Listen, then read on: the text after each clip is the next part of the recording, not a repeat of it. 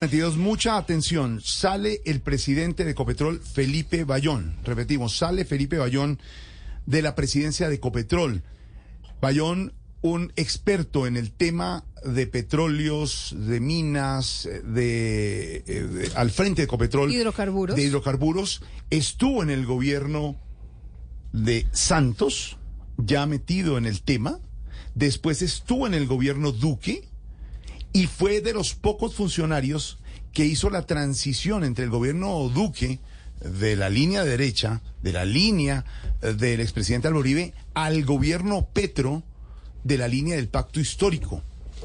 Hubo reunión para ratificar ese cargo y el doctor Felipe Bayón había puesto unas condiciones claras al presidente Petro y después de unos días, cuando arrancaron los rumores de que los contratos de petróleo, explotación de petróleo, de gas y de carbón no se ampliarían. No estamos diciendo y nunca hemos dicho que se acabarían. No, los vigentes seguirían, pero no se reno- renovarían.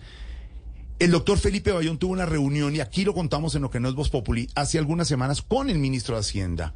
Una reunión en términos fuertes, argumentos, son dos personas decentes, profesionales, pero Bayón fue clarísimo en decirle al ministro de Hacienda que si eso seguía, él no seguiría en Ecopetrol. Pues la noticia se acaba de conocer, Silvia, se retira el presidente de Ecopetrol, Felipe Bayón, y por supuesto, no habría que preguntar más. Tiene que ver con la polémica de los últimos días, de lo que anunció la ministra en Europa, del tema de la explotación de hidrocarburos en Colombia. Ya hay fecha, Jorge Alfredo, para el último día en el que estará al frente de Ecopetrol el doctor Felipe Bayón. Marcela, será el 31 de marzo. Hay comunicado extenso de la compañía, pero yo sí le quiero preguntar cuáles son las razones que aducen para esta sorpresiva salida del director, de, del presidente de Ecopetrol que había sido ratificado en el cargo.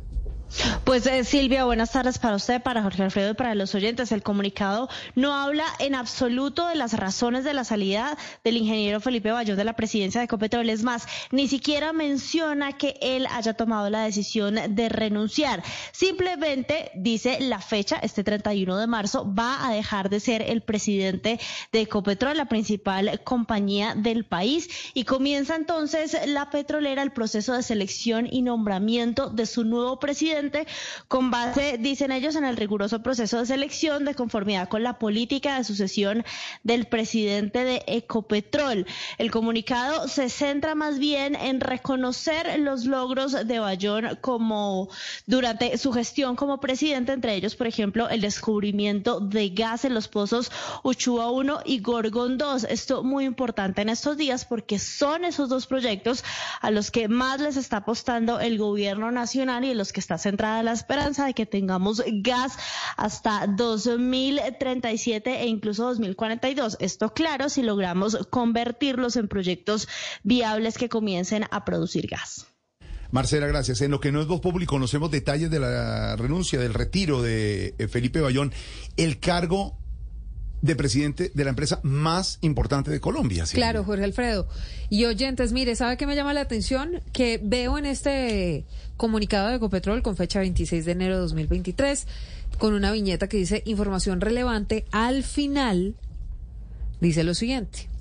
El proceso de selección y nombramiento del nuevo presidente de Ecopetrol por parte de la Junta Directiva se dará con base en un riguroso proceso de selección de conformidad con la política de sucesión del presidente de Ecopetrol SA. ¿Será Jorge Alfredo y oyentes que van a ser, se acuerdan, no sé si usted recuerda, Pedro, de pronto Álvaro también, ese proceso de meritocracia que se inventó en algún momento el Sí. expresidente Juan Manuel Santos, que dijo que el fiscal lo iban a nombrar por meritocracia, pero terminaron nombrando a Néstor Humberto Martínez y así. ¿Será que va a pasar? Porque eso, dice aquí que un eso dio con la salida de la de superministra de ese momento, María Elena Gutiérrez, ¿usted recuerda? ¿Cómo no Claro, pero entonces como se inventaron en algún momento La la, palabra meritocracia. para de alguna manera ¿Cómo disfrazar, Esteban, que ponían a los amigos y a la gente cercana se en los puestos del Estado. Silvia, en este momento la lagartería y todos están ahí cayéndole al presidente. porque Pues todos yo no sé si le van a caer o no, Todos pero lo puesto. único que dice este comunicado es el proceso de selección y nombramiento del nuevo presidente de Ecopetrol por parte de la Junta Directiva se dará con base en un riguroso proceso de selección. Vamos a ver quién termina en esa presidencia de Ecopetrol y si de pronto es una persona cercana o no al presidente Gustavo Petro. No lo sabemos. Eso es lo que llama Pero por otro lado, exactamente, deditocracia. Por otro lado, en lo que nos Voz Populi, Jorge, nos confirman que hoy hubo una reunión muy importante entre el presidente Gustavo Petro y la ministra de Minas, Irene Vélez, que ha estado en el ojo del huracán. No sé si Marcela Peña sigue ahí, Marcela, porque entre otras cosas, uno podría pensar que parte de las razones por las que eh, Felipe Bayón, el presidente de Ecopetrol, se va es que hubo como ¿Cómo, cómo, ¿Cómo podríamos decir? Es un cruce de opiniones, de posiciones en Suiza con respecto a los temas de hidrocarburos, ¿no? Una cosa decía la ministra Irene Vélez y otra muy distinta fue la que dijo el eh, doctor Bayón.